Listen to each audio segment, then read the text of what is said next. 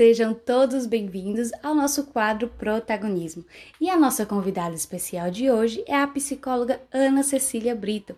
Ela que tem pós-graduação de prevenção e pós-venção ao suicídio e atua como psicóloga clínica voltadas para crianças a partir de 4 anos, adolescentes, adultos e idosos. Seja muito bem-vinda, Cecília. Bom, Cecília, então vamos iniciar o nosso bate-papo porque hoje o assunto é muito sério. Vamos falar sobre ansiedade e depressão na infância e adolescência. Cecília, de acordo com a Organização Mundial da Saúde, cerca de 10 a 20% dos adolescentes sofrem com algum problema de saúde mental. E esses problemas podem iniciar lá na infância, né? Aos 4, 5 anos. Então, Cecília, a primeira pergunta é: como que podemos identificar lá na infância que a criança está com transtorno de ansiedade ou depressão.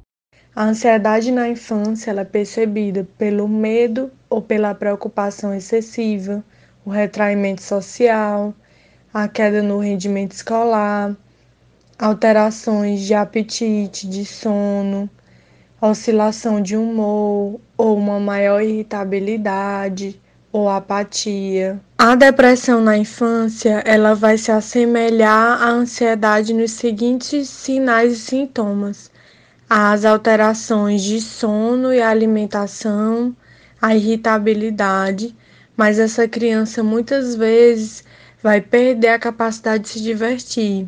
Ela não vai querer brincar tanto, ou ela vai brincar, mas sempre vai trazer é, como se não tivesse mais sentindo prazer naquelas atividades que ela fazia, o baixo rendimento escolar, né, é, trazer pensamentos mais de desvalor, né, também de, da conduta de desamor sobre os outros, né, que ninguém a ama, que ninguém gosta dela. Né, também trazer às vezes até pensamentos de morte, né, de vontade de morrer. Ana Cecília, e na adolescência? Como que podemos identificar que o adolescente está com transtorno de ansiedade ou depressão? Sabemos que a adolescência é um dos momentos mais importantes para a vida adulta, né? Momentos de grandes descobertas, mudanças do corpo e de grande vulnerabilidade também. Então, Ana Cecília, como que podemos identificar e ajudar os nossos adolescentes? Na adolescência, a ansiedade e a depressão vai ser semelhante à infância, mas vai se diferenciar. Por quê?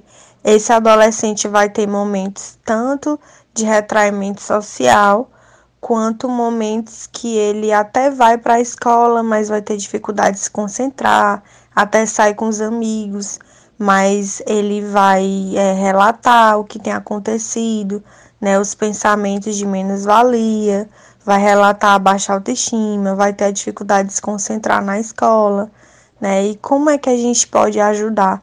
Né? Primeira coisa é observar mudanças bruscas de comportamento desse adolescente, né? também oferecer ajuda, né? conversar, ser empático. A empatia no sentido de tentar compreender o que ele sente. Realmente conviver né, com pessoas que possuem doenças mentais não é fácil, né? E identificar muito menos. Então, assim, eu gostaria que você dissesse para a gente também como é que a gente pode auxiliar nesse momento e o que a gente não deve dizer de forma alguma.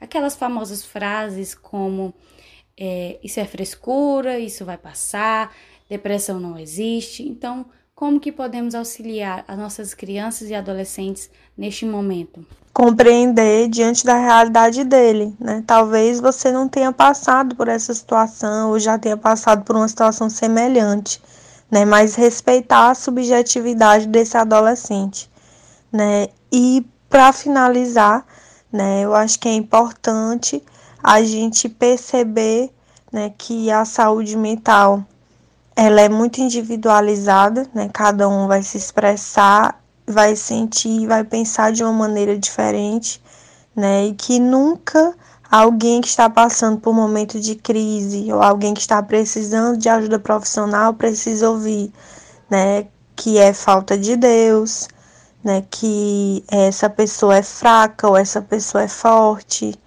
que essa pessoa não precisa de intervenção medicamentosa é, também que é, é um momento de, de frescura, que é uma fase que vai passar.